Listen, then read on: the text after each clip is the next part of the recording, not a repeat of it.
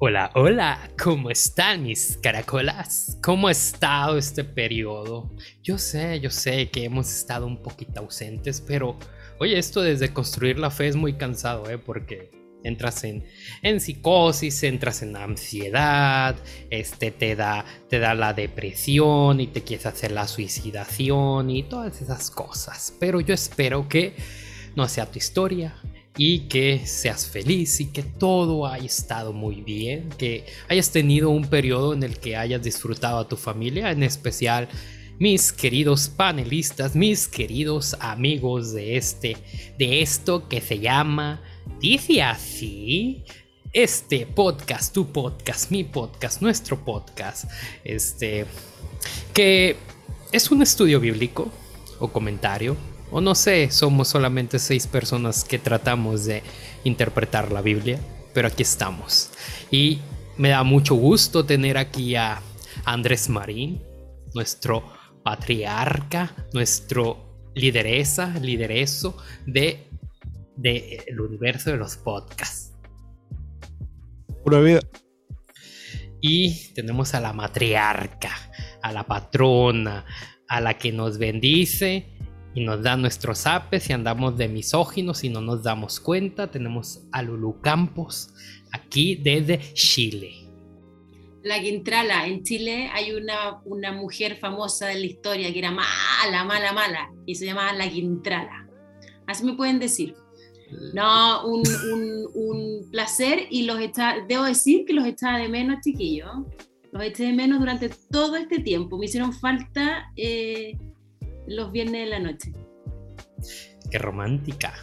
Y, y tenemos a, su paisano, tenemos a su vecino de barrio, tenemos al janencio, al jano, al llano, al guaquero solitario, a este men, al extranjero, a nuestro pastor. Porque sí, él es nuestra perspectiva pastoral dentro de este podcast, de nuestra perspectiva más tranquila, más amorosa, nuestra armoniosa. Perspectiva pastoral no hereje. Ajá, esa, esa perspectiva más como. Como cállate, te vas a ir al infierno, hijo de tu madre. Y. no es cierto, no es cierto. Eh, tenemos a Jano. Qué bueno que andes con nosotros y que estés aquí luchando contra, contra Morfeo. Sí, me tuve que venir aquí a la mesa para hacer el capítulo porque ya en la pieza no, no me, me gana Morfeo. Pero aquí bien, eh, pasar, ya terminando casi invierno aquí en Chile, así que igual está un poco al lado, pero no, todo súper bien. Así que esperamos un nuevo, un nuevo libro, que las personas que lo estén escuchando lo disfruten y tenemos hartas sorpresas también y cosas que vamos a ir también publicando en Patreon. Así que esperamos que nos apoyen y nos sigan. Y bueno, tal vez ustedes no lo escucharon, tal vez sí, pero en Patreon hubo un episodio muy especial en donde a nuestro querido puertorriqueño ahí le puse un dembow filtrado ahí para pa que se sintiera lo, lo, lo, caribeño, que se sintiera ahí, ahí el, el flow. Y pues él es más que un puertorriqueño, él es más que un reggaetonero, porque no, no hace reggaetón, pero pues ya saben, el cliché. Eh, es más que un hombre bomba. Él es nuestro amigo que nos aporta la perspectiva de el amor universal de Dios. Y qué bueno que andes por acá, Nader Manarra. Espero que no esté invocando un demonio. Qué bueno que andes aquí. Bueno, saludo a todos. Es un placer poder estar nuevamente con ustedes. Y hablando de las cosas hermosas que vamos a ver en el libro de Marcos y escuchar de las quejas de Andrés sobre el libro de Marcos. y sí que hay tanto.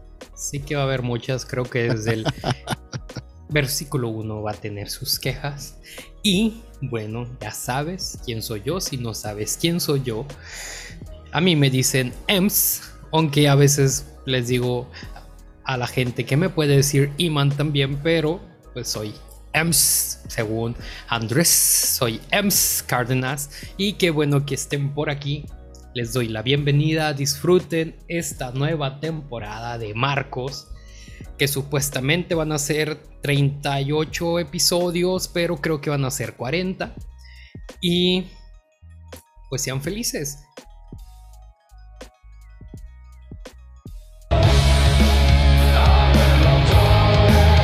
Estás por escuchar el podcast. Dice así.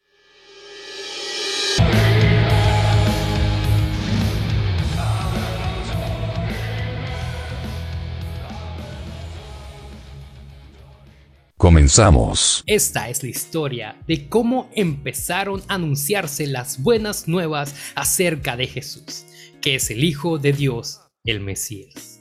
Todo comenzó como Dios lo había anunciado por medio del profeta Isaías. Yo envío a mi mensajero delante de ti, y él va a preparar todo para tu llegada. Alguien grita en el desierto, prepárenle el camino a nuestro Dios, ábranle paso, que no encuentre estorbos. Y hoy vamos a empezar con todo lo que se necesita saber antes de llegar a esto, porque si tú no entendiste algo, yo tampoco e iniciamos. De nuevo, qué gusto estar acá. Eh, en, dice así, como dijo Lulu, eh, los extrañamos durante ese tiempo y extrañé estar grabando los viernes. Y, y, pues como dice Ems, ¿no? vamos a comenzar con un poquito del contexto de Marcos. Y creo que una de las, de las primeras noticias que no es tan popular es que decidimos comenzar con Marcos porque quisimos iniciar los evangelios en orden cronológico. De hecho, esta fue idea de nuestro patriarca, el, el apóstol Andrés Marín, que, que, sería muy bueno, ¿no? Que, que, que comenzáramos hablando de, de la Con Biblia. Mucho gusto. Eh, con los evangelios, pizza. el apóstol de la pizza, en orden cronológico, porque generalmente desde la cultura tendemos a creer que Marcos, digo que Mateo fue lo primero que se escribió. Y esto se lo debemos a Agustín de Hipona. San Agustín de Hipona, en el siglo IV, él uh, había creado esta, esta idea de que el, el, Evangelio de Marcos era un resumen del Evangelio de Mateo.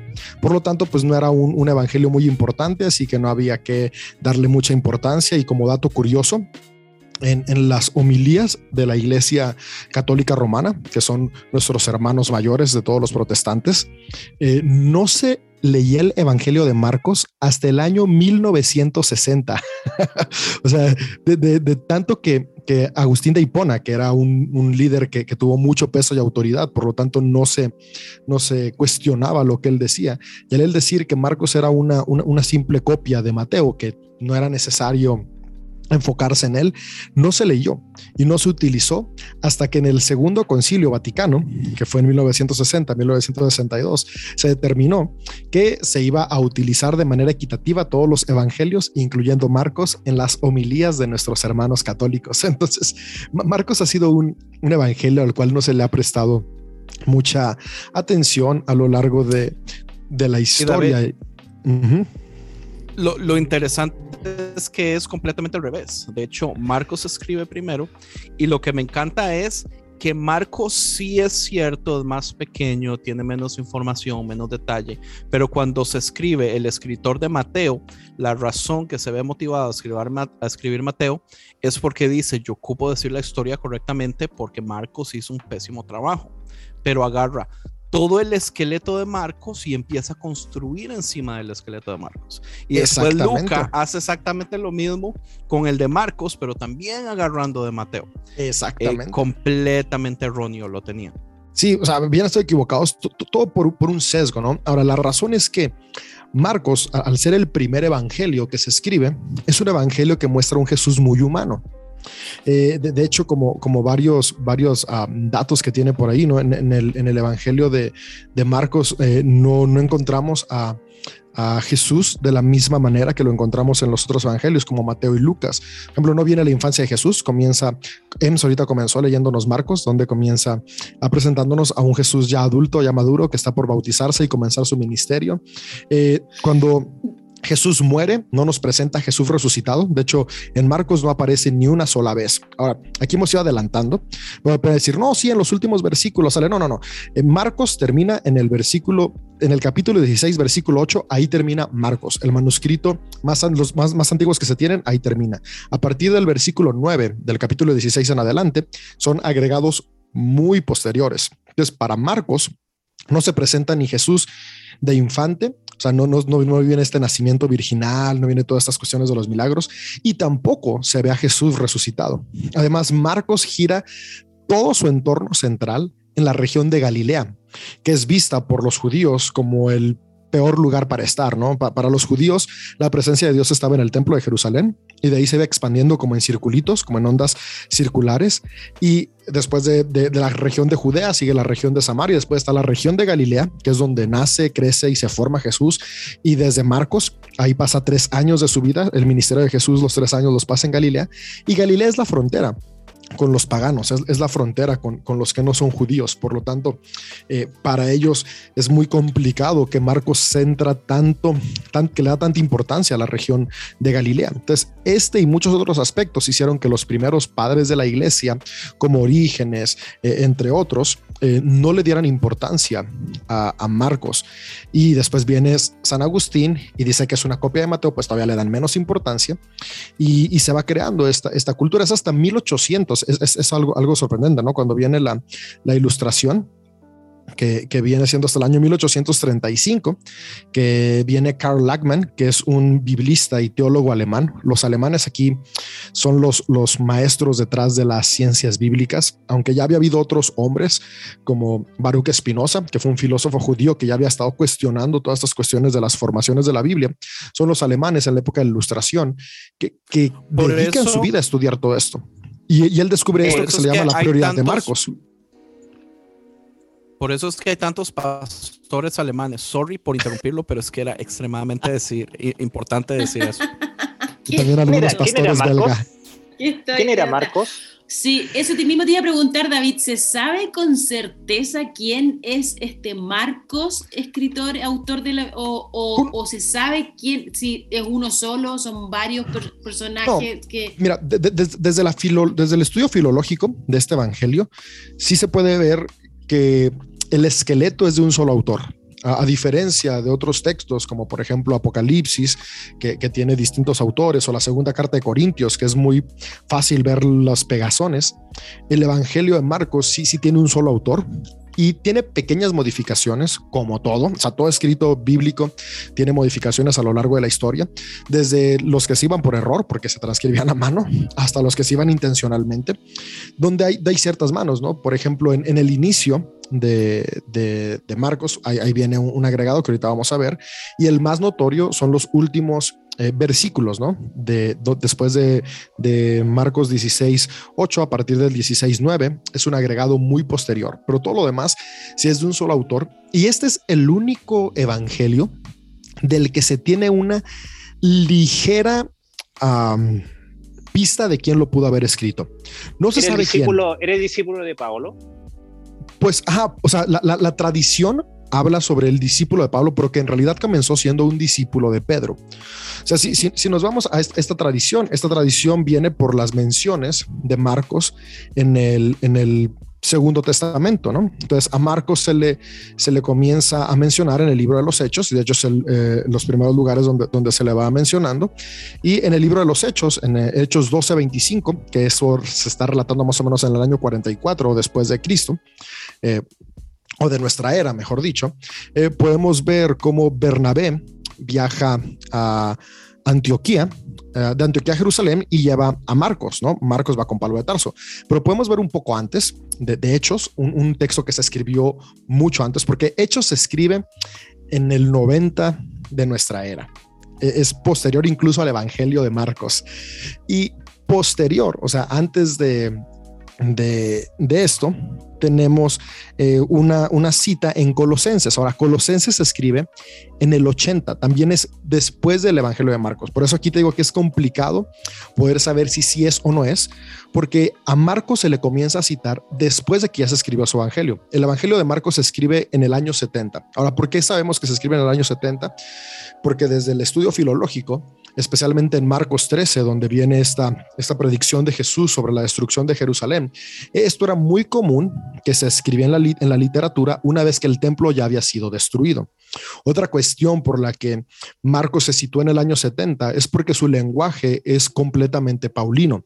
La influencia de Pablo está sobre Marcos y Pablo escribe entre el año 51 al año 58 de nuestra era. Aquí va otra eh, novedad que no es muy común en, en las enseñanzas cristianas, creemos que lo primero en escribirse fueron los evangelios y no, primero Pablo escribió. O sea, este, este, Marco ya había, ya tenía conocimiento de las cartas de Pablo, por ejemplo. Así es. Entonces, e, e, ese es uno de los argumentos donde podemos decir que tal vez sí eh, eh, es, es, histórico lo que se nos relata de este Marcos en Hechos, que era este discípulo de Pedro, que después se vuelve amigo de Pablo porque era sobrino de Bernabé. Entonces, al ser sobrino de Bernabé y Bernabé ser compa de Pablo, pues ahí se, van uniendo. Y aunque Marcos comienza con una teología muy inclinada hacia lo que Pedro predicaba, que Pedro era judaizante, al estar en contacto con Pablo. incluso creo que, creo que, no sé si, bueno, tú me, me, decís si estoy equivocado, hay un versículo bíblico que menciona a Marcos que como que Pablo no quería que estuviera con él. Era como que algo tenía Marcos que como que tenía como algo erróneo eh, o un comportamiento. Pero hay un momento en que Pablo lo manda a llamar y dice, ahora es necesario eh, que esté con nosotros, porque algo había pasado en ese transcurso. Mira, en Hechos 13, en Hechos 13, 13 podemos ver que cuando estaban en Pergue, en, este viaje, el primer viaje de Pablo, donde iba Marcos, que lo invita a Bernabé, ahí Marcos abandona a Pablo y a Bernabé. No, sabemos por qué, o sea, hay especulaciones mil. Una de las cosas que sí sabemos desde lo que la información que tenemos en, el Nuevo Testamento es que Marcos y Bernabé pertenecían a familias muy adineradas. Por el tipo de, de su casa, por ejemplo, en Colosenses 4, que es la primera mención de Marcos, que Colosenses escribe antes que Hechos, podemos ver que cuando eh, se, le, saluda a, perdón, perdón, me estoy yendo mal. En, Hechos 12, en Hechos 12 es la primera aparición de, Marcos, que es cuando Pedro se escapa de la cárcel y, al primer lugar es a la que va a la casa es de María, la madre de Juan Marcos. Y algo que ahí se menciona es que eh, Pedro toca eh, el pórtico y el pórtico solamente estaba en las casas que tenían un patio de la puerta había un patio y después la casa, y esas eran las casas de gente muy adinerada. Además, Hechos 12 dice que había mucha gente reunida llorando, tú solo puedes tener mucha gente en casas grandes que tenían una, una, una empleada doméstica que se llama Rode, eh, solamente puedes tener empleada doméstica si eras muy adinerado, entonces Marcos pertenece a una familia muy adinerada, entonces se cree que cuando están en el viaje en Pergue, que se relata en Hechos 13, eh, pues las comodidades las extraña Marcos y se va. Ahora, esa es una suposición, lo que sí sabemos es que se va y P, Pablo se enoja mucho porque lo deja en el viaje. Y por esa razón que se enoja mucho, en Hechos 15, cuando va a ser el segundo viaje a Antioquía con Bernabé, Bernabé quiere invitar otra vez a Marcos porque es su primo. Y Pablo dice en él, nos dejó abajo, así que Marcos no viene. Ahora, como era primo, Marcos de Bernabé, Bernabé dice, ok, entonces si mi primo no va, yo tampoco voy. Y eso causa una ruptura entre Bernabé y Pablo. Por eso se rompe y es donde, ok, dice Bernabé, ok, no me voy contigo a Antioquía, entonces me voy con mi primo a Chipre y se va de viaje misionero con Marcos a Chipre, ya los dos juniors de, de Jerusalén se van y dejan a Pablo. Pero después en Filemón, en Filemón 1, podemos ver cómo en su carta que le escribe Pablo a Filemón, se ve que Marcos ya tuvo una reconciliación con él, porque ahora ahí lo está mencionando como alguien de su equipo y como alguien a quien deben de tratar eh, con hospitalidad. Entonces podemos ver como esta parte, ¿no? Como Marcos eh, en el Nuevo Testamento Comienza como discípulo de Pedro, seguidor de Pedro, se le presenta a Pablo por su tío Bernabé, se va de viaje con Pablo, se pelea con Pablo, después se reconcilia con Pablo y después ya no volvemos a saber nada más de este Marcos. Ahora, lo asombroso de esto es que eh, la, mayoría de citas que tenemos de Marcos se escriben posteriores al Evangelio de Marcos. Lo único que tenemos que se escribe anterior es donde Pablo lo cita en Filemón. Filemón se escribe en el año 58 y si es una carta que se le atribuye a Pablo. Sin embargo, Colosenses se escribe ya en el año 80 y es una carta deuteropaulina que pertenece a los amigos de Pablo. Entonces no podemos saber si ya todo esto que se narra si pasó como tal o no pasó como tal, pero desde la, información que tenemos es muy probable que sí sea este Marcos que se menciona en Hechos, en Filemón, en Primera de Pedro y en Colosenses, el autor de este evangelio. Y esto haría que sea el único autor del cual podemos tener algo de información. Todos los demás, Mateo, Lucas, Juan, no conocemos los autores, son seudónimos los que se utilizan y cuando lleguemos a esos evangelios vamos a ver el por qué. Pero lo que sí es cierto es que los papiros, los manuscritos más antiguos que se tiene de Marcos son anónimos, no vienen firmados. No, no hay, no hay una firma. Son los posteriores los que ya se empieza a poner que es lo relatado según Marcos. Ah, se ponía al principio, a veces al final, a un lado de la página, pero esto comenzó a ser con el paso del tiempo. Ahora, por eso no podemos saber si, si es el autor o no es el autor. Ahora, desde la información que hay y las conjeturas que se hacen, puede ser que sí, sea el único evangelio del que tenemos conocimiento de su autor. Eh, eh, eh, una consulta, o sea, igual, o sea, son dos puntos. Lo primero es que me llama la atención el capítulo 1 de Marco, es como que, no sé si en algún momento ha ido a comprar, cuando vamos al supermercado y empezamos como a enumerar eh, cosas que necesitamos, y es como que eso pareciera que fuera capítulo 1. Eh, un ejemplo, habla Juan, está en el desierto, luego habla, no sé, Jesús, después otro punto, después otro punto, no expande ni explica bien esa historia como lo hace Juan o como lo hacen los demás libros. Él simplemente está colocando como puntos que fueron como en forma cronológica que fueron sucediendo para después ya empezar como a, desglosar un poco más, que fue como raro en comparación del otro evangelio. Esto es muy interesante eso que mencionas, porque justamente la cronología de Marcos no es una cronología histórica, es una cronología geográfica.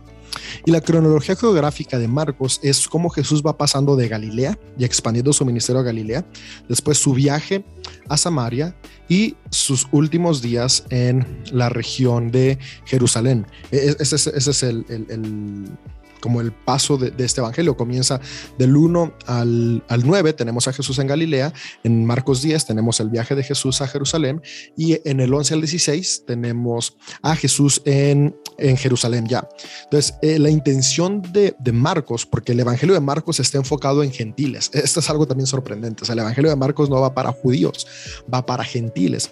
Por eso pone el centro del mensaje de Jesús. De, de hecho, todos los milagros de Jesús suceden en Galilea, no en Jerusalén. El único milagro que hace Jesús en Jerusalén es un antimilagro, que es el milagro donde se seca la higuera. Y, justamente tiene esa intención de decir, ok, Jerusalén está seco, pero los milagros, las enseñanzas, los principios de Jesús en el Evangelio de Marcos están en Galilea, porque Galilea es esta, esta área alejada de Dios para los judíos, pero justamente la intención de Marcos con su Evangelio es decir, ok, lo que para la religión eh, es alejado de Dios, para Jesús es cercano a Dios, porque Jesús vino a acercar a Dios a los excluidos. Por eso presenta a Jesús en Galilea, por eso Jesús es de Nazaret. Nunca se menciona que Jesús sea de Belén. O de, o, de, o de acá de Jerusalén, porque es un Cristo que vino a salvar a los gentiles. Ahora, esto tiene una importancia muy grande de la influencia paulina en Marcos, porque Pablo tiene esta, esta idea de abrir el Evangelio a todos los demás.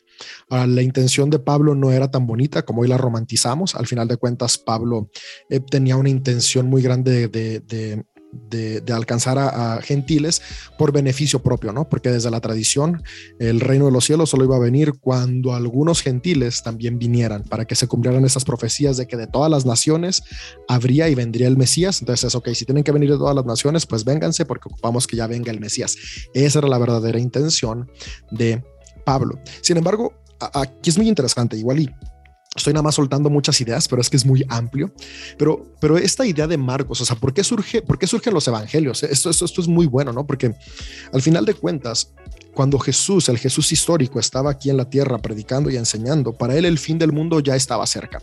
Incluso podemos verlo en los evangelios, como, como la predicación de Jesús es el mundo se va a acabar para Pablo el, mundo ya se va a acabar. O sea, en Primera de Tesalonicenses, que es lo primero que se escribe, lo primero que es el primer libro, el libro más antiguo del Nuevo Testamento es Primero de Tesalonicenses, que se escribe en el 51 de nuestra era. Pablo, en el capítulo 4, está hablando de, esta esperanza y dice, los muertos en Cristo resucitarán y nosotros los vivos nos encontraremos con ellos. O sea, para Pablo, Jesús va a venir cuando él todavía esté vivo. Lo que pasa es que Pablo muere eh, y Jesús no viene pasa el tiempo y Jesús no viene. Y hay algo que sucede que es crucial, que es la destrucción del templo. Con las revueltas del 67 y del 70 de los judíos y la opresión de los, de los romanos para detener estas revueltas, el templo es destruido y comienza a haber una incertidumbre de, ok, el mundo no se está acabando. Entonces, ¿qué pasa? Eh, se nos había enseñado que, Cristo ya volvía, que, que no pasaba de una generación y ya pasaron dos generaciones. Entonces, había que reformular la idea de Jesús y comenzar a crear una biografía de Jesús no se había escrito antes porque ¿para qué escribirla si el mundo ya se va a acabar? No, no, había necesidad. Y dos mil años después seguimos creyendo que iba a volver. Claro. Ahora, la, cosa es que, es que justamente está ahí, ¿no? Tenemos una, una, esperanza para evadir la responsabilidad de que el reino de los cielos lo implantamos nosotros al permitir que el Cristo fluya a través de nuestras vidas.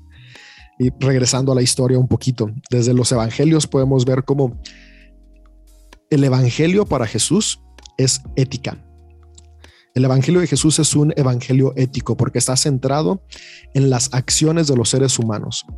¿Qué hacemos? Podemos verlo, sus enseñanzas, lo que él decía, lo que para Jesús es el Evangelio, es la ética. Sin embargo, lo que hace Pablo, por eso aquí es, fundamental la figura de Pablo. al final de cuentas, el cristianismo se lo debemos a Pablo, porque Pablo lo que hace es decir, no, no, no, no, no.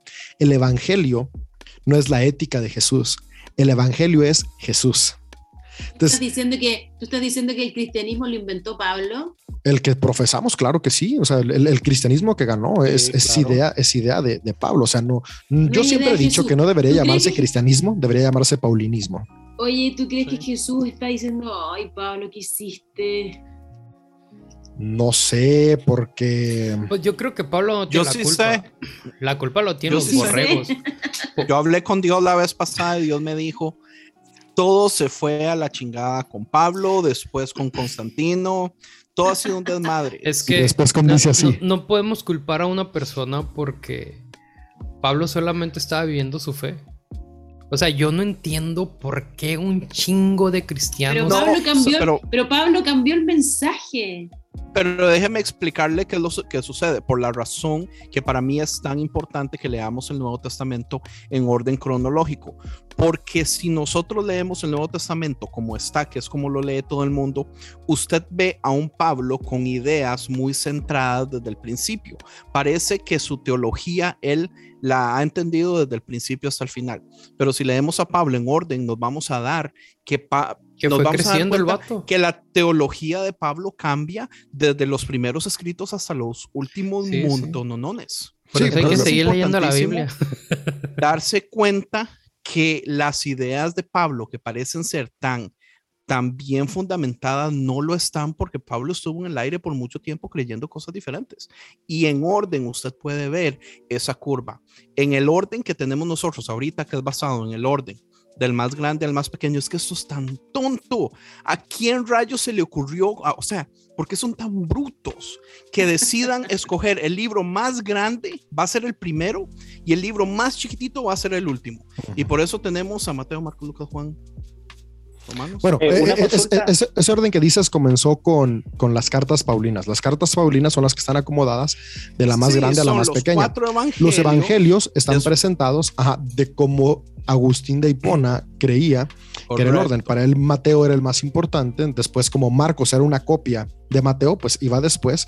Después Lucas era como la extensión de Mateo y después Juan es el que viene acá a contarnos algo más espiritual. Por eso se acomoda. Pero en ese usted sabe, usted sabe que nos jode también el asunto por completo, porque uno de los problemas grandes que tenemos es que volvemos a lo mismo. Cuando usted lee a Mateo primero, y después usted lea Marcos, usted ya viene con un montón de cosas frescas que usted lo que hace es llenar huecos o inconsistencias que hay en Marcos que son muy grandes. O sea, en Marcos nosotros no vemos a un Jesús como un maestro sabio.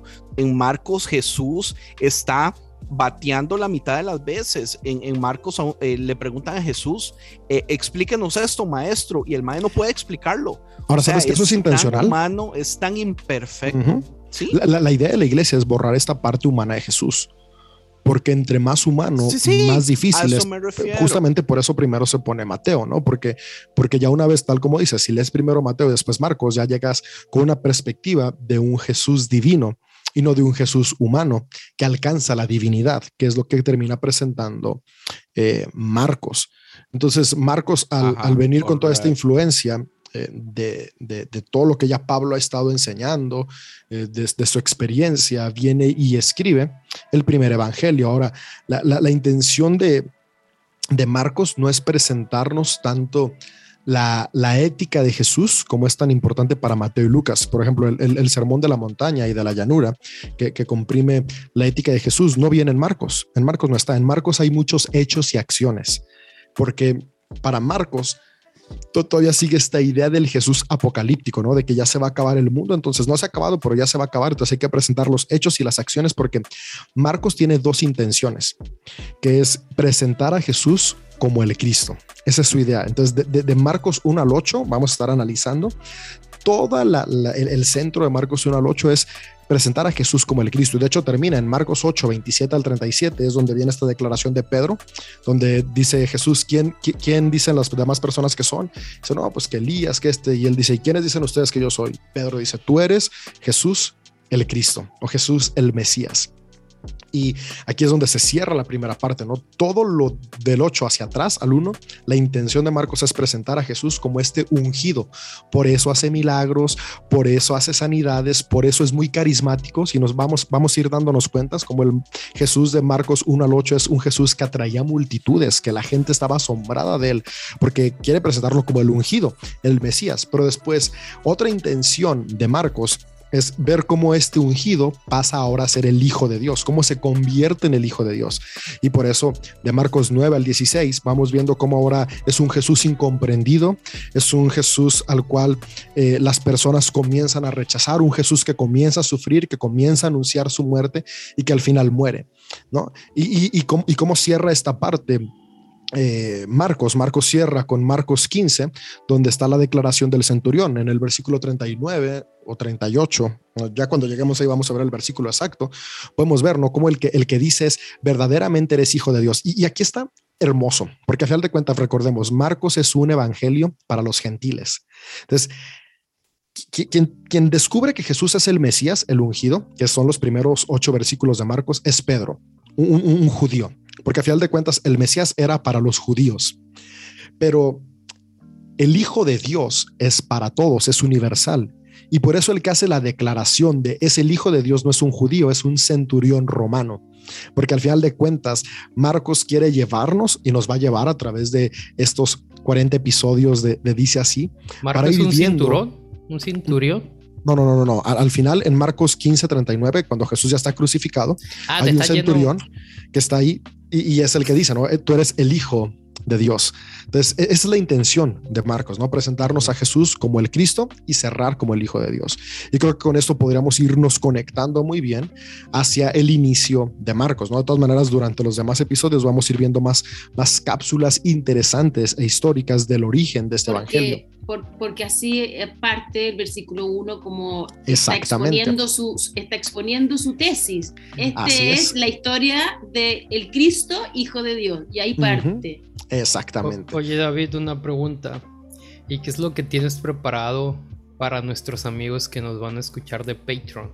Para los que aún no se han animado. Muy bien, para todos nuestros amigos que, nos escuchan, eh, va a haber un episodio especial donde durante una hora y media voy a explicar todo el contexto histórico del Evangelio de Marcos, todos esos datos que aquí no alcanzaríamos a, dar, eh, para, porque si no, no vamos a leer Marcos. Entonces va a haber un episodio exclusivo en Patreon eh, del contexto histórico del Evangelio de Marcos. Así que te animamos a que te suscribas, nos apoyes a tu apoyo hace posible este, este podcast que pueda seguir con todos estos episodios gratuitos y estos extras son regalos para aquellos que nos están apoyando. Yo tengo una consulta. Eh, ¿Cómo era el orden de los evangelios? Era eh, Marcos, Marcos, luego venía Mateo, Lucas, Lucas y, Juan.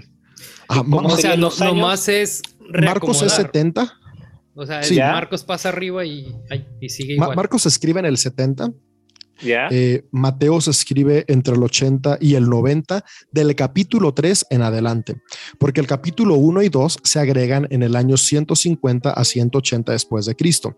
En, los papiros más antiguos no existe el capítulo 1 y 2, esos son agregados posteriores, porque a final de cuentas Mateo está copiando a Marcos y Marcos no habla de la infancia de Jesús. Ya después es como de tenemos que hablar de su infancia y, lo meten. Y después viene Lucas, que se escribe Lucas y Hechos, que son uno mismo, que también esa separación nunca se debió haber hecho, debían ir juntos para comprender el contexto, y Lucas escribe en el 90 después de Cristo. Y, esto es algo que se, David, y esto es algo que se supo mucho después, ¿por qué San Agustín esto no, no lo supo? Sí lo sabía. lo de Lucas con hechos sí lo sabía. Sí, no, no, no, lo de Marco, lo, de Marco, que no, que no, era una, que fue el primero evangelio. Eh, el, problema es que antes los libros no se, ni se ponía la fecha ni el autor. O sea, por, eso es muy difícil. E, eran escritos anónimos y es que era la forma en la que se escribía antes. Se le ponía un, un seudónimo de alguien relevante, literalmente, como para darle peso, pero nunca conocían ni la fecha ni el autor. Entonces, San Agustín, que ya es del siglo IV, pues ya no sabía qué había sido primero, él ya nada más venía con la tradición de la tradición de la tradición. Y al no tener estas dataciones es muy complicado saberlo. Ahora, eh, cuando en, en, 1800 con la ilustración se comienza a analizar los textos, porque antes estaba prohibido analizarlos, aquellos que se atrevían a analizarlos los excomulgaban, los expulsaban. Por ejemplo, Baruch Espinosa, que es del 1700, Nos van a matar que se pone a analizar el texto, comienza a presentar estas ideas de, que vimos en nuestra temporada pasada de Génesis, ¿no? Donde era como, de ver, espérate, esto no es de Moisés. esto, y es como de lo excomulgan, ¿no? Es excomulgado por la comunidad judía. Y así muchos otros, otros eh, filólogos y este teólogos. Entonces, eh, eh, por ese miedo, no se, no se hacía público. Ya, una consulta, ya. y me dijiste que el libro de Juan, ¿en qué año fue? Ese se estima que entre el 90 y el 100. O sea, la, copia más, el papiro más antiguo que se tiene de Juan data del 125. Entonces, de ahí hacia atrás, tomando en cuenta ciertas cuestiones filológicas e incluso el lenguaje, ¿no? el griego que se utiliza, entonces se, se, se calcula que el Evangelio de Juan está entre finales de los 90, 100, más o menos 110. Una consulta, ¿cómo se sabe que a lo mejor fue escrito en el año 50, pero por copias y copias y copias se estima que fue en el año 90? Por, por lo, número uno, por el tipo de griego con el que están escritas las, las eh, versiones más antiguas que se tiene, y número dos, por las referencias. O sea, lo que escribe ahí sería imposible que se hubiera escrito antes. Eh, las referencias que utilizan no, no por, por, eso se puede saber que Marcos escribe antes que Mateo, por las referencias lingüísticas que vienen ahí. Ahora, otro dato curioso es que el peor griego es el de Marcos, o sea, el griego más feo es el de Marcos y el de Apocalipsis. Esos dos libros tienen el, el griego más mal escrito de todos los libros del, del Nuevo Testamento. Entonces, eh, eh, por eso, por, por, el contenido que tienen sumado a, a, las palabras. Pero, esto, entonces, un ejemplo, tendría que haber tenido Juan aproximadamente unos 100 años como para haber escrito el libro. Oh, es, que, es que la cosa es que, es que, estás pensando en Juan, el discípulo de Jesús. No, no, no, sí, es que por eso estamos hablando de, o sea, calculando los años de la escritura de cada evangelio y aplicándolo con la edad supuestamente de, la persona que lo escribió. no ningún seguidor de Jesús, ningún seguidor de Jesús escribió nada. Ningún, ningún seguidor de Jesús escribió absolutamente nada. El primero que escribe es Pablo y Pablo no fue seguidor de Jesús. Entonces no, no, no tenemos ningún texto escrito por algún discípulo de Jesús. Y en el eh, caso de Pedro, el, Y ahí, está todavía tantito peor. Por ejemplo, el libro más, anti, más, nuevo, más el, último que se escribe es Segunda de Pedro, que se escribe entre el 120 y el 150 después de Cristo. Se, se utiliza únicamente el nombre de Pedro para darle peso a esta carta. La primera carta de Pedro está datada del 95 a 110. Igual no, no son escritos de los discípulos de Jesús. Son ya escuelas que tenían la enseñanza de estos discípulos que firmaban en su nombre. Probablemente el, el Evangelio de Juan, que no lo escribió el discípulo Juan, sí estaba hablando de lo que Juan le habrá contado. Pues, la, la cosa es que Ya aquí nos vamos a ir a otro lado, ¿no? Lo porque, que pasa Juan, es que Juan Apocalipsis es en, tercera persona acerca del, del 70. Bueno, pero es que aparte son diferentes autores. O sea, el, autor de Apocalipsis es otro Juan, Juan de Patmos, que no tiene que ver con Juan el evangelista y que tampoco es Juan el de las cartas. es, todo un rompecabezas que vamos y, tampoco, y tampoco es uno solo. Armando. No, es, que es una escuela. O sea, algo aquí muy interesante es que representan escuelas de pensamiento. O sea, eh, incluso Marcos, aunque es un solo autor, no, no, representa las ideas de Marcos como tal, representa la escuela de pensamiento a la que Marcos estaba adherido. Eh, hoy en día vemos la autoría de libros desde nuestra perspectiva. Vivimos en una sociedad individualista, donde es mi libro, son mis ideas, es lo que yo puse. Pero en la antigüedad eran las ideas de una escuela plasmadas por uno de sus representantes. ¿no? Entonces, Marcos, que es parte de la escuela paulina, está plasmando el Evangelio de acuerdo a las filosofías paulinas, presentado de, de, esta manera, ¿no? Y que fue un genio, o sea, es un genio la forma en la que lo escribe, aunque es cortito, 16 capítulos, pero es un genio al estar plasmando todo lo que está poniendo. Eh, oye, qué interesante. Igual ya con toda esta información ya se nos explotaron varias células cerebrales. Es que, que eh, eh, en ese caso, ya ahí, haciendo una reconstitución de, del Nuevo Testamento y el libro de Santiago y el libro de Judas, y porque ahí también son, se supone, eh, personas que conocieron a Jesús. Sí, por ejemplo, el libro, el libro de Santiago, esas son las cartas universales o católicas. Entonces, está la escuela de Santiago y de hecho Santiago es un libro interesantísimo, ¿no? Porque básicamente Santiago es el punk del Nuevo Testamento. Eh, por eso no lo quería Lutero mucho esta carta, porque Santiago es un libro que está escrito como una protesta de las comunidades judaizantes. O sea, que están diciendo, oye, espérense, se, están yendo completamente fuera de lugar. No es así.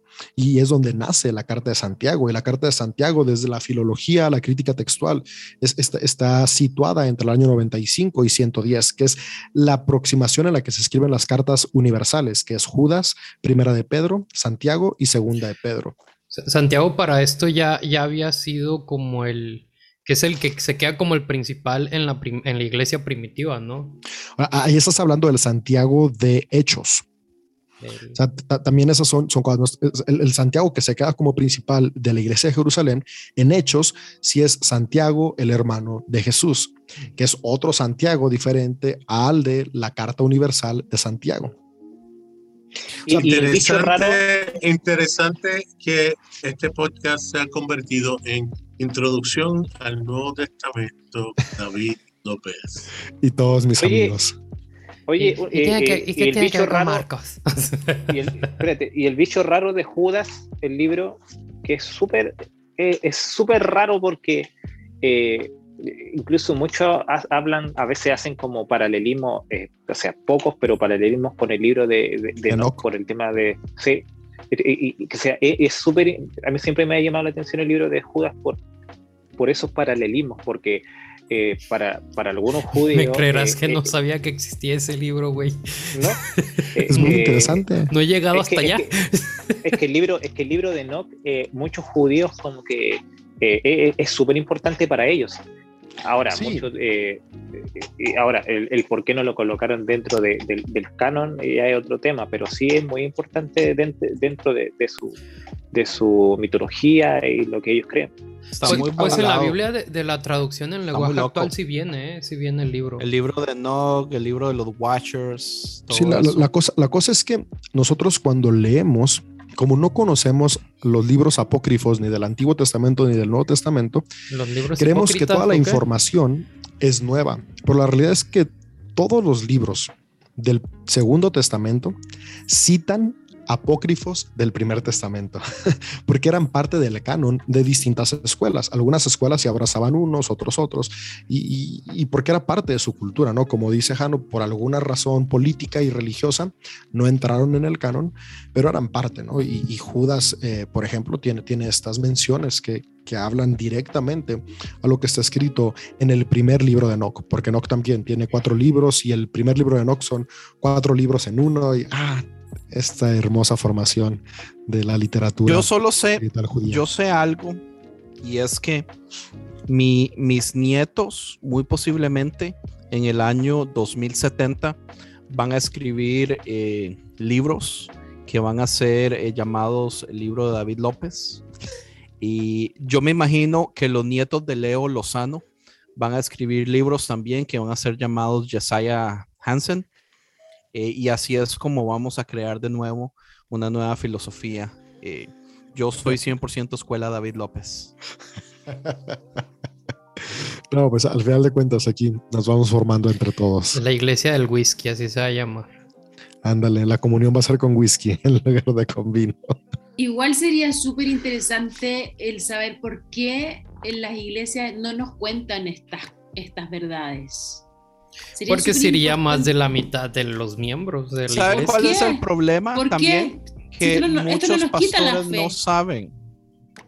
I'm so sorry, pero hay muchísimos líderes. Porque no, no, no sabrían cómo, abordarlo. Pregunta. porque nacerían preguntas como, como, ¿y por qué hemos estado siguiendo una mentira durante todo este tiempo, no? Y, son respuestas que, no saben, dar. Es que, es que yo no lo veo tampoco como una mentira, yo más, más lo veo como un tema de que no son temas del interés de ellos para predicarlos. Porque un ejemplo, yo no me, yo no me imagino no, lo, no prediques. no, Jano, espérame, espérame. Espérate, pero es que está bien, no prediques de esto, si no estoy diciendo que lo prediques, pero mi, mi, pregunta es que ¿por qué el énfasis en decirte el evangelio del apóstol Marcos, discípulo de Jesús, que fue, ¿por qué el énfasis en eso si no es verdad? Porque le da peso a la enseñanza. Ahora, fíjate, por ejemplo, yo, yo en, mi, en mi último año de predicación he dado estos datos así como, por ejemplo, voy, a, hablar de, ahorita estamos hablando de, de, los sermones de Jesús, es nuestra serie. Estamos hablando de Mateo y de Lucas. Y, y en cada sermón digo, ok, esto no lo escribió un seguidor de Jesús, lo escribió alguien muchos años después. Y siempre es como de, no, no nos digas eso, eso como que arruina el mensaje. Y, después es como que eh, eh, esto, el, el, sermón del monte no es que Jesús comenzó en, en Mateo 5 eh, y terminó en Mateo 7, ¿no? O sea, es que el autor de Mateo compiló todos los sermones que Jesús dio a lo largo de su ministerio y los juntó como si hubieran sido uno solo en el monte, pero esto lo dijo a través de tres años o más, porque no sabemos cuántos años en realidad estuvo predicando. Me bajo y, y hay gente que es como de, eso como que le quita lo bonito, o sea, nos gusta más que haya sido uno solo. Entonces, sí, o sea, a la mayoría de las personas no les gusta que se rompa la burbuja. te lo pido, Espérate, yo, me he enfrentado con este comentario constante, o sea, cada sermón, hay, gente como de, wow, qué chido, como muchos que es de, ah, nos gustaba lo otro. es que la, iglesia en sí es una academia y hay niveles y hay intereses. O sea, Está como. No, me carga eso. Espérate, pero ¿por qué? ¿Por qué? Está bien, si, le, si viene tu papá y te dice, no, no me digas eso, he creído lo contrario toda la vida, bueno, ya, problema tuyo. Pero me estoy, me estoy refiriendo a la gente nueva, a la gente que está ah, aprendiendo esta información desde primera. ¿Por la qué gente nueva les encanta. Lulú, Lulú, es que, es que Lulú, hay gente, o sea, para que no entendáis, hay gente que le encanta saber este tipo de cosas. Pero también hay mucha gente que no le interesa nada este tipo de cosas. Lo único que ellos quieren es llegar un día domingo, que les predique, que les predique bonito, eh, lo más posible una palabra que le levante el ánimo y le sirva para toda la semana, y eso es su evangelio. Pero, no le interesa. No, no, no, no, me refiero, me refiero, me refiero que este tipo de datos, un ejemplo, yo como lo veo, este tipo de datos sirve como para un discipulado. Y la mayoría de la gente que va a discipulado es gente que aparta su tiempo para ir a un estudio bíblico. Y el 80% de la iglesia no lo va a hacer. Bueno, David te lo puede decir. No lo va a hacer porque no está ni ahí, no le interesa. Hay gente obviamente que sí, le interesa. y, fíjate que lo divertido es que la primera encomienda es ir a ser discípulos. Y solamente estamos abriendo la puerta de que venga quien quiera escuchar, pero no estamos discipulando. O sea, bueno, tal vez David sí, pero... yo, creo que me, estoy expresando mal. Yo no estoy diciendo que en las prédicas David tenga que dar estos datos, ni tú, Jano, da, eh, da todos estos datos porque son importantes para el aprendizaje. No, no estoy diciendo eso. Lo que estoy diciendo es, no digas la mentira. Si no vas a dar los datos de verdad, no digas los mentiras, ¿me entendí? ¿Cuál es el problema de hacerlo conocimiento común? Por eso, pero tienen que tomar en cuenta lo siguiente. El explicar esto es eh, presumir que muchas de las cosas que uno cree como ciertas no son ciertas. Es lo primero, porque si se establece... Pero no son ciertas. está, bien, pero hay personas que no pueden, eh, como dice en inglés, stomach o aguantar el hecho de que Jesús eh, no nació de una virgen o de que no resucitó, porque esa es la base de su fe. Pero ¿por qué?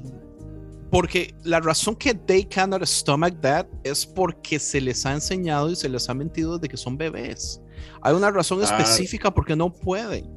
Entonces, tenemos que seguir chineando esta ignorancia activa, eh, de, o sea, decisión propia. Es que, es que, es que mezclaron, ignorante. Es que mezclaron, mezclaron dos cosas. No. Está bien, pero, pero hay que tomar en cuenta aún así que los estudios. Es que, están mezclando dos cosas, porque un ejemplo, tú estamos mezclando datos, que es que, que los datos son, son tangibles, y estamos mezclando cosas que, eh, que, son parte de la fe, que no sabemos si pasaron o no, como un ejemplo, lo que, las dos cosas que tú nombraste, resurrección y nacimiento de, de una virgen, esas cosas no las sabemos. Por eso que aplicamos la fe, pero los datos los tenemos. Entonces, eh, claro, estamos mezclando dos cosas que igual no tienen mucho que ver porque eh, no tenemos cómo comprobar el tema de Jesús si, si no, no, no, se sabe en realidad. pero no tiene que ver porque se, se, predican como dogmas, porque por eso, no se dejan de predicar como dogmas entonces. El, el, punto es que aún dentro del análisis de aquellas personas que se levantaron a, a precisamente coger el texto y desmenuzarlo y verificar, es eso mismo, es una opinión de un análisis y muchos teólogos te van a decir que eso fue lo que él escribió en base a lo que él entendió. Y es interpretar sí. Por eso es que están las diferencias que hay, existen. Porque hay quienes van a decir, no, ese autor no me porque tenía una agenda, eh, lo que sea, no fue una... Y eso es lo que va a pasar. Por eso es que tienes personas que no lo están haciendo deshonestamente, realmente que la fuente y, dicen la verdad y en base a eso que ellos van a, predicar y hablar lo que hablan. A mí me da la sensación, fíjate, que eh, se predica esto como y es que es lo que estoy criticando, así como que si yo me paro a predicar y digo, el Evangelio de Marcos, el discípulo de Jesús que caminó con él, como, como datos que le están dando peso a mi, o argumentos eh, de peso a mi fe, como si de verdad mi fe no fuera suficiente, Jesús no es suficiente, entonces tengo que ponerle argumentos históricos que no existen para que la gente me los crea. Y eso me parece un engaño, una falacia ah, y, ah. y, y algo grave porque entonces le estoy quitando el peso al mensaje de Cristo y le estoy dando más peso al mensaje histórico que me lo estoy inventando. Es que, ¿sabes qué? Suena muy crudo, pero es una realidad que muchos de los que somos pastores en ocasiones no estamos tan convencidos de lo que creemos por nuestra experiencia a lo largo de la vida. O sea, la, la misma experiencia te enseña que no todo lo que predicas pasa entonces, tú sabes eso por dentro y tu subconsciente es como de, sabes que todo lo que estás predicando no es verdad porque no lo has experimentado y tu mismo subconsciente te lleva a tener que crear estas afirmaciones que te hacen sentir como una razón por la cual hacerlo. Entonces, creo que es parte de todo un ciclo, ¿no? Y al mismo tiempo, eh, no todos los pastores tienen la culpa porque no todos lo saben, o sea, muchos ni siquiera se los enseñaron, no lo supieron. Eh, no es parte de la cultura general. O sea, hay ciertas cosas que en el seminario sí te enseñan y te dicen que no digas, pero hay muchas que no, muchísimas que no. Todo esto lo tienes tú que estar investigando y, y, hacerlo con un pastor eh, que no esté en un proceso de, abrirse a nuevas opiniones. Cuando abre el primer libro de, ciencias bíblicas, lo cierra y no lo vuelve a leer porque le ataca el dogma. Entonces, es, bien difícil, bien difícil que, pastores entren en estos procesos de, aprendizaje eh, científico meramente, porque es, es, la ciencia detrás de la Biblia que abre un, nuevo discurso cada vez más honesto. Pero es, es todo un proceso. Miren, eh, yo paso por la mañana, voy de camino al trabajo, por una avenida que eh, la, la, luz roja carga mucho, forma mucho congestión de tránsito. Hay un señor que tiene que tener 38 años y él tiene sus bocinas, él tiene su, eh, eh, su micrófono y él está predicando lo que él está leyendo en la Biblia y su, su, su yo estoy seguro que su motivo es rescatar a la gente eh, eh, de una condenación eterna, de estar separado por Dios. Él no fue a seminario, él no fue a verificar primero quién escribió ese él lo que está leyendo son las palabras que él interpreta de acuerdo a lo que enseñaron también a él. Y nada, cualquier cosa que, y, y, y, y su, su, su, intención y su motivación eh, eh, yo la veo, yo lo escucho, escucho su pasión, escucho su, su deseo de, que la gente cambie, de que dejen de hacer lo malo, ¿sabes?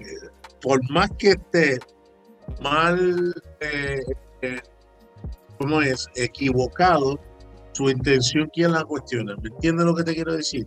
Ah, que hay personas que saben esto era, su intención es, ¿sabes? Predicar porque si lo predico se me vacía el templo y pierdo dinero. Pues ya vemos una intención eh, eh, eh, distorsionada, ¿no? Sí, y, es que si pierdes. Lo que quería. lo he dicho en, otros podcasts, pero en, CDO, de que hablo de una manera más honesta sobre los textos bíblicos y, y que eliminamos el mensaje coactivo coercitivo. Eh, los ingresos han disminuido un 70%. Entonces, claro, claro que sí, sí, sí cambia, ¿no? Pero son decisiones que cada quien tenemos que tomar, ¿no? Y cargar con las consecuencias eh, no siempre es lo más agradable y llevadero, pero, pero sí, por ese lado entiendo a muchos pastores, ¿no? Incluso hay, hay, quienes así literalmente me han dicho, o sea, sabemos eso, pero no conviene. Y pues cada quien, ¿no? La verdad, es un rollo muy complejo. Pero yo quería preguntar, David, ¿hay algún modo de saber cuántos pastores de Latinoamérica en porcentaje han ido a seminario antes de pastorear? Pues hay estadísticas. Yo sé que es una pregunta muy difícil. No, o sea, hay, estadísticas, hay, hay, personas que se encargan de esto y de lo que se ha contabilizado, 96% de los pastores en Latinoamérica no han tenido una formación formal. Solamente el 4% tiene formación eh, de seminario. ¿En serio? 96. 96 de cada 100 pastores no ha tenido una formación antes de comenzar a ser pastor. A eso es a lo que me refiero. Yo, yo, que ellos no saben. Ahora, yo yo un ejemplo, a mí no me gustan los seminarios, pero yo tengo mi punto. Yo intenté ir a dos seminarios. El problema de esos seminarios, bueno, hablar más que todo la actualidad aquí en Chile, es que están muy normados por, la, por el dogma y la doctrina a la cual pertenece. Intenté ir a uno adventista. Ajá, eso y, es cierto. Y, entonces, ¿qué es lo que pasó? Que ellos, eh, eh, yo venía con otro punto de vista y ellos querían como eh, meterme a un cubo en base a su doctrina. Después intenté otro y me pasó lo mismo. Entonces yo dije, no, o sea, yo, no estoy yo como para ir, porque al final ellos como que te, te, te trataban de implantar su pensamiento eh, a toda costa y tú no, tú vas a aprender solamente, pero, o sea, por lo menos aquí en Chile pasa ¿Todos los seminarios deben ser iguales o no? Sí. Pues hay, hay, uno que no, hay, hay, hay, muy poquitos que no, por la merecía. Por ejemplo, en el que yo estoy terminando eh, los últimos estudios teológicos. Es que, es que sí es igual cerrado. no, sí, no, pero, pero Limud, eh, yo estudio en Limud de manera informal, ¿no? Limud no es formal. Ahí yo me encanta porque César Silva, que es el fundador de Limud, ha creado una plataforma accesible para las ciencias bíblicas. Es que es más nuevo. Estoy, estoy en, en, un seminario como tal, ¿no? Eh, que, que, lo estoy terminando Y ahí sí es, o sea, es, es, fundamentalista la onda, ¿no? Y yo ahí me echo mis debates con los maestros y soy el alumno incómodo, pero simplemente lo estoy haciendo porque muy posiblemente en, en mi país, en unos cinco años, ahora sí haya una ley de que si no tienes una, una licenciatura no puedes ejercer el pastorado, lo cual yo espero que sí pase para erradicar, erradicar. No, yo, eso no, es yo muy bueno. odio. Ya no. Pero, ¿Por qué? pero yo te voy a explicar por qué. Porque al final tú conviertes tu llamado en un cartón que te dan al final del seminario. Y tampoco me parece, o sea, no. No, pero, yo no lo estoy viendo como un llamado, yo lo estoy viendo como una herramienta sí, pero es que aquí en Chile sí es así. Aquí en Chile muchos de, los, de los ministerios eh, que hay, eh, la, la, forma en que tienen para, para, para, ti llamarte pastor es que tú terminaste el seminario, luego de que das un, par de pruebas, todo ahí recién ellos pasan a llamarte pastor y pasas tú como a, a, a servir. Y, y, o sea, yo, como veo el tema es que yo no necesito, eh, hablando desde ese punto de vista, no necesito yo eh, hacer un seminario para que al final me den un cartón y de ahí recién tenga un reconocimiento pastoral. No sé si, o sea, yo no estoy diciendo que no podríamos, se estudie. podríamos en un futuro hacer un seminario que no sea dogmático, que sea en línea para todos los que están en Latinoamérica y quieran la formación de aprender la historia, la teología, eh, los idiomas, sin implantar un sesgo dogmático. Igual y sería un proyecto en el cual podríamos retirarnos en unas décadas. pero, Jano, pero ¿por qué tú qué dices que el llamado se te corta si tienes un cartón? No, no, no, no, no estoy diciendo eso. no, no, no, no, yo no he dicho eso. Yo lo que digo es que hay mucho pastor por título que nunca ha sido pastor por lo mismo. Entonces, o sea, yo estoy, yo, entiendo todo lo que dicen de que uno necesita en realidad capacitarse y estoy a favor de eso. Pero el, por lo menos aquí en Chile, el problema que hay es que se van al otro extremo y convierten el seminario en prácticamente una fábrica de pastores que nunca fueron pastores. Al final son personas que se llenaron de conocimiento, pero nunca, eh, solamente tienen el título normal. Y ellos pasan, por eso que hay poca empatía en, los, eh, en el pastorado aquí en Chile, porque son personas que no tienen el llamado, solamente tienen la información. No sé si se entiende en ese aspecto. Sí, pero, sabe por qué creo yo que es importante, ya no? Porque yo conozco muchos matrimonios que no son marido y mujer, entonces no deberíamos utilizar tampoco el papel. La gente debería simple y sencillamente unirse cuando se aman y, y, para qué casarlos entonces de aquí en adelante. Porque ese matrimonio lo que hace es conectar a personas que no se aman y forzarlos a vivir una vida entera. Sí, pero con, yo, lo entiendo yo no me imagino a Jesús entregándole, ya tú estás listo, toma, aquí tenéis el papelito, aquí tenéis el no. Es, algo que hay algo que se siente, no, no es algo que, Está bien, pero, pero, la contraparte.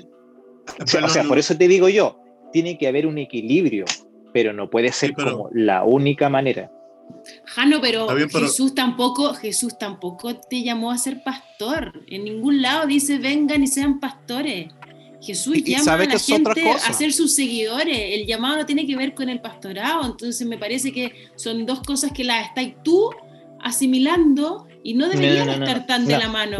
el llamado, el, llamado no es para los pastores pero es que el llamado no es para los pastores. pero si hay una vocación pastoral. Sí, es que lo pero eso, pero, es pero eso, eh, ya, perfecto. Ten la vocación pastoral, pero no lo asimiles ni lo asemejes con un llamado divino. El llamado divino es, para todos, es para todos los seguidores de Jesús. A eso voy. Tú lo estás entendiendo mal, porque estoy hablando de que hay personas, vamos a hacer un ejemplo, no todas las personas van a estar para liderar, porque no todos son así, o sea, eh, cada uno tiene su función con mayor este razón, Con mayor razón, Jano, yo puedo tener un llamado por la sanidad de las personas.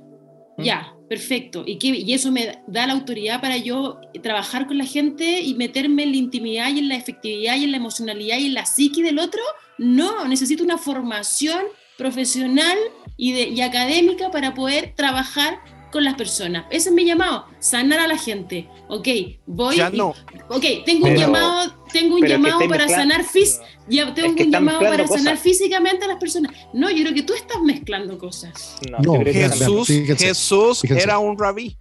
Jesús se preparó toda su vida también. No fue así como que simple y sencillamente agarró el llamado a sus a sus 30 años. O sea, el, papel es necesario, men. Eh, Porque la contraparte es, es, que, la, es que... La, la, contraparte es que viene alguien que siente que tiene un llamado y empieza a, a formar una iglesia o hacer lo que sea, empieza a enseñar cosas horribles y pasa lo que han pasado en sitios. Ah, claro, sí. Que por eso digo, dando, dando un culé y, la gente matándose y suicidándose en masa. y ese es el caso extremo, ¿sabes? Pero ¿dónde está? Puede ser responsable y accountable, eh, ¿sabes? Ante otras personas de que lo que tú haces y dices tiene peso y afecta a los demás. Ahora, fíjense tanto bien como daño también. Hoy en día, la, educación formal tiene un peso muy grande, pero al final de cuentas, la educación no está limitada a la educación formal.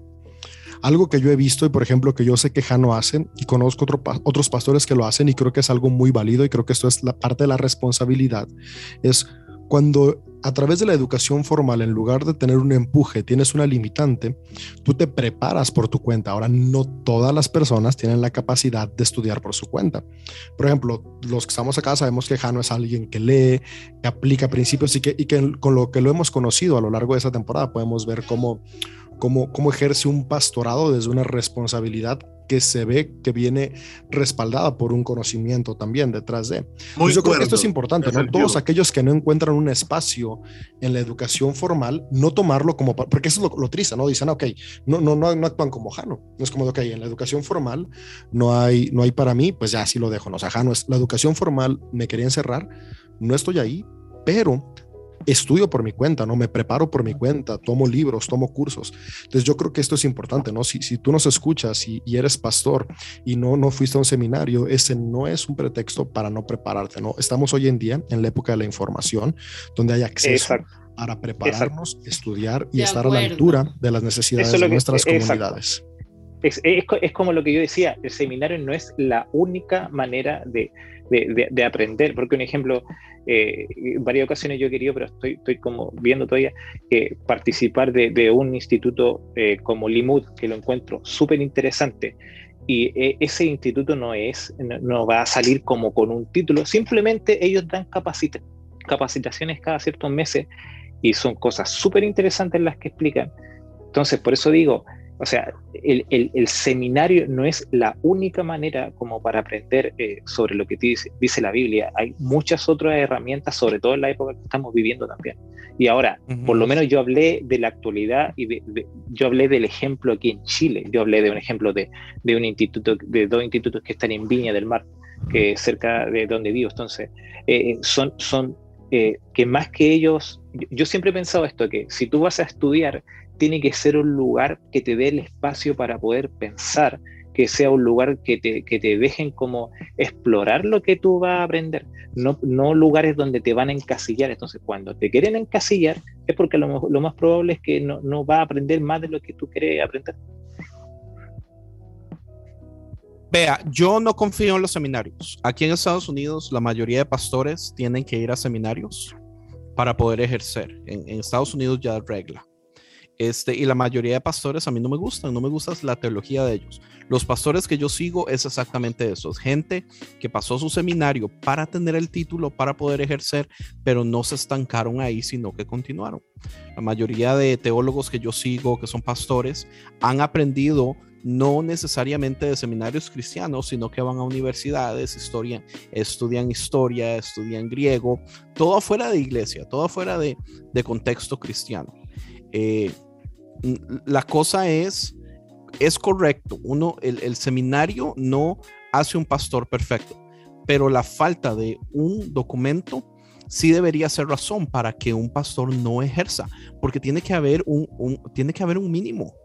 ¿Entiende? Y la razón que han habido tantísimos abusos, tantísimos problemas, tantísimos traumas en montones de personas. Pero el título, pero el título no, pero el título no te ha que sea, el título de, un pastor no ha salvado el que se pegue con toros con las personas. O sea, yo te puedo nombrar a muchos, muchos pastores que tienen el título. Pero por lo menos ya la ley puede ejercer un montón de cosas.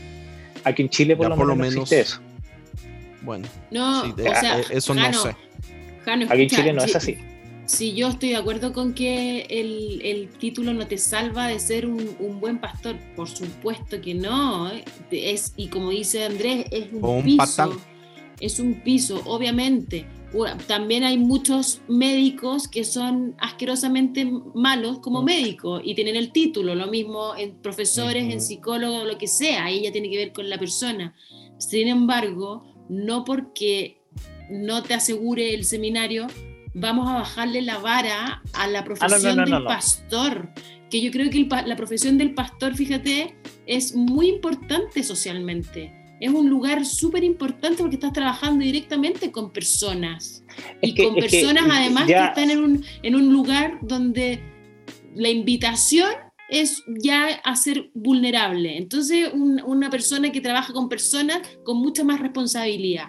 Por lo tanto, pienso que un pastor, para ejercer como pastor, no solamente tiene que saber de la Biblia y que saber harto, sino que tiene que saber de Es que- sociología, de antropología, Ahí- ahí- de psicología, ahí de historia. Sí.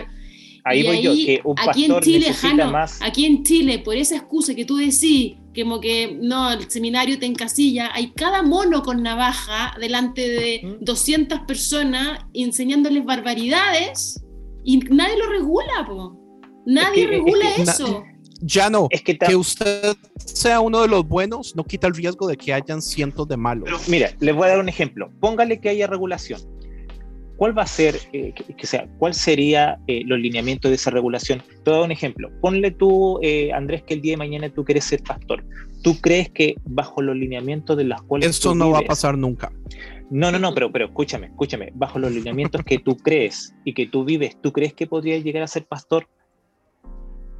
No, Vea, lo más ya no. Yo soy. No, pero me entiendes, pero yo- me, bueno, me- pero me entiendes fui- tú lo que yo te digo, Eh, al final, eh, eh, si Sí, existen no. lineamientos, te- al final lo mismo, o sea, la- los mismos lineamientos para ser al- alguien o algo es- vienen dentro de un cuadrado. Entonces, si tú sí, pero estás es fuera de ese sigue- cuadrado, Usted se mete en el cuadrado para seguir la regla. El cuadrado no es un límite, no son paredes.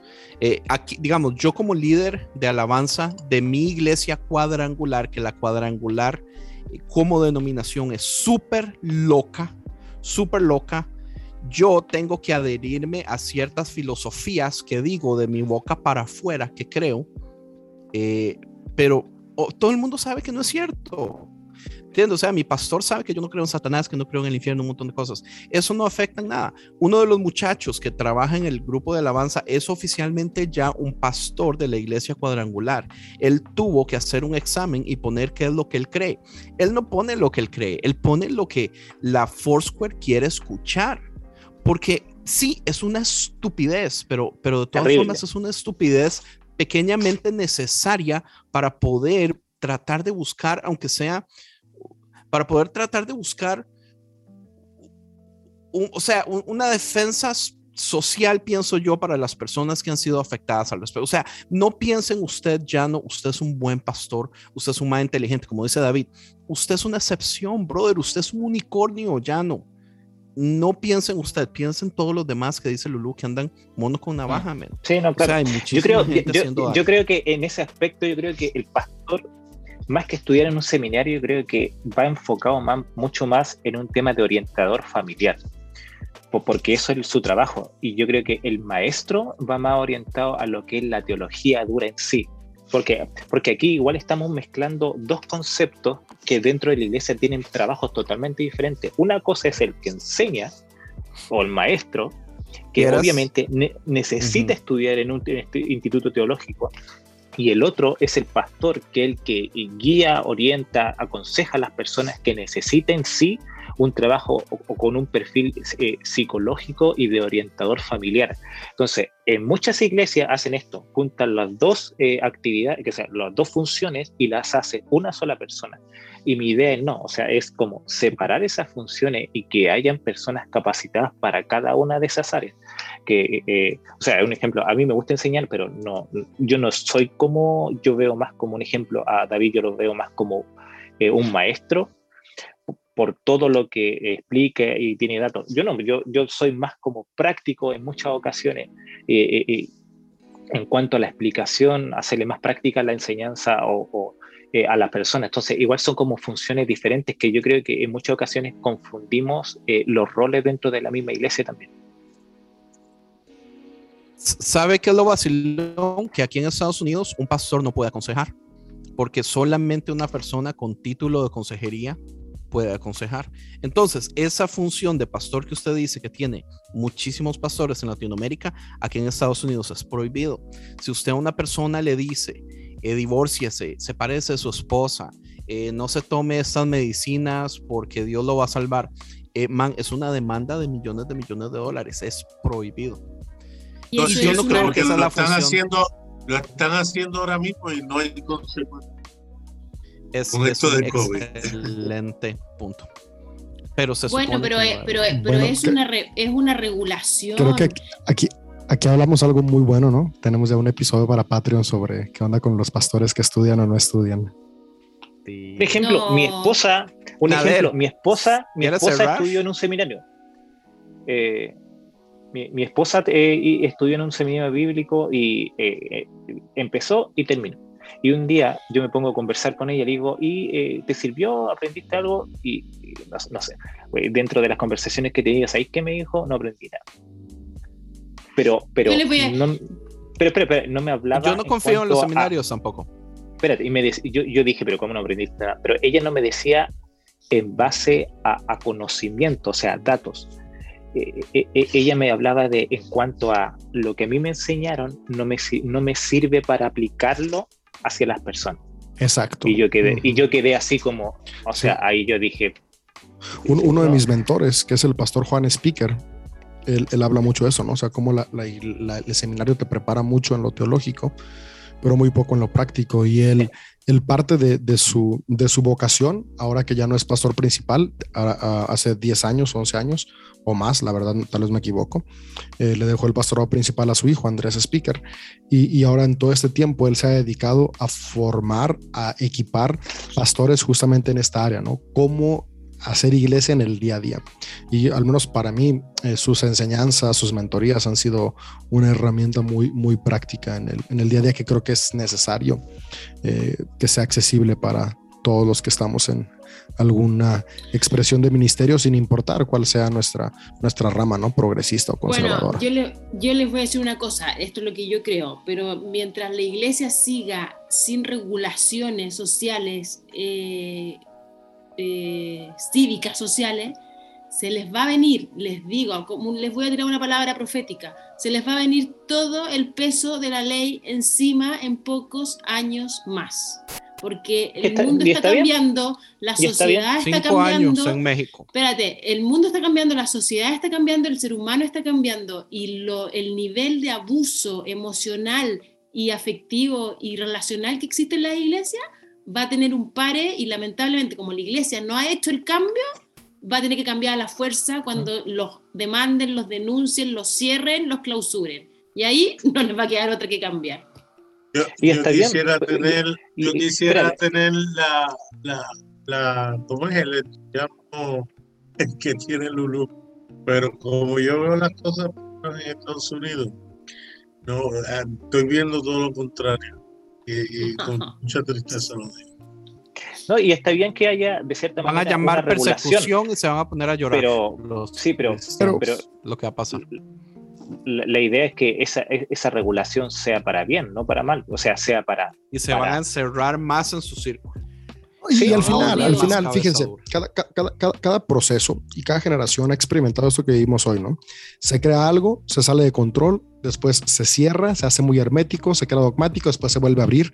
Y justamente con lo que estamos abriendo en esta temporada, que es el Evangelio de Marcos, es una muestra de ello, de cómo el judaísmo en sus distintas expresiones se cerró tanto, se volvió bien dogmático, que llegó alguien y lo empezó a abrir, abrir, abrir, al punto que esta nueva expresión del cristianismo era algo como de, ok, salgamos completamente de los límites. Después vieron que estar sin límites no los estaba llevando a ningún lado y empezaron a poner algunos cuantos límites hasta que de repente otra vez, sin darnos cuenta, con el pasar de los siglos se volvió a ser súper hermético y luego se fue abriendo en la reforma y la reforma que otra vez empezó como con libertad, se fue cerrando y hoy en día estamos en esta eh, nueva oleada de construcción. Así que creo que es una tensión que los seres humanos hemos estado estirando y aflojando. David, totalmente de acuerdo, pero, pero dime que en cada cierre y apertura está cada vez más holgada la brecha.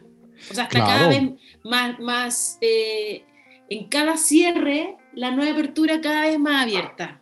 Sí, así es. Y eso es, creo que es parte de lo increíble, ¿no? Que, que conforme va pasando el tiempo, vamos, vamos abriéndonos más a, a esto que Jesús vino a recordarnos, que ha estado latente desde siempre, porque al final de cuentas eh, Dios no está limitado a una época, a una era o una expresión de fe. Desde siempre esta esencia de amor nos ha estado recordando que hay mucho más por expandir y por hacer como seres humanos. Así que qué increíble que vamos a comenzar esta aventura de estudiar eh, la primera biografía teológica que se hace sobre Jesús el Cristo, el Hijo de Dios. Y maravilloso es que hayamos partido con todos estos datos históricos y contextuales que de verdad nos ponen en un piso, ok, hablemos con la verdad. Sí, creo, creo que era importante, ¿no? Comenzar entendiendo el Nuevo Testamento para poder comenzar a comentarlo. Muy bien. El por mí para ese entusiasmo y optimismo que vuelva. Las, últimas noticias en Estados Unidos, deprimido. Yo, yo le tengo fe a las nuevas generaciones, es algo que hablábamos la vez pasada, yo creo que Lulu también. Y, y sí, las generaciones, los, los más viejos están estancados, las nuevas generaciones no se están dejando. Entonces sí, tristemente yo sí creo que haya que esperar un poquito a que varias de estas generaciones estancadillas se mueran hasta que podamos hacer realmente un cambio. Nada de pensar en ir a matarlas. Está, pasando, no lo ven. Está, estoy creando un camino nuevo. Isaías. Y después Jesús. Y... Malaquías. Bien. Eh, Sierra Nader. Cierto. Adiós no, No quiero. sí, no, pues qué, increíble que, han sido parte de este episodio con Nader, con Lulu, con Jano, Ems. Al principio no me presenté, eh, pero ya me conocen. Soy David López. dice así un gusto poder estar acá. Sí, Ems, Ems me brincó y dije, seguramente decir esto vuelve a hablar mucho, así que, que no, hay, no, hay, que presentarlo, pero te amo, Ems, los amo a todos y es un gusto ah, estar. Yo no noté eso. Estar, estar de regreso. Yo me di cuenta, lo que pasa es que me quedé callado. Sí, sí, sí, no, no, no, no, yo no, pensé que yo me lo había perdido. No, no, yo, yo, me di cuenta, pero dije, entremos, entremos de una que tengo mucho que hablar por ese silencio, por callar la verdad, es que ganó Trump. Para que, que, aprendas la lección. Si hubiera sido por eso. Pues gracias por escuchar este episodio, amigos y amigas de Dice Así. Recuerden que si desean escuchar eh, lo detrás de escenas y algunos datos curiosos más, seguirnos en Patreon. Su apoyo hace posible que este podcast siga avanzando y creciendo. Y pues estamos contentos de iniciar esta nueva aventura. Nos vemos el próximo episodio con Marcos 1. Namaste. Chao, chao. Hasta la próxima.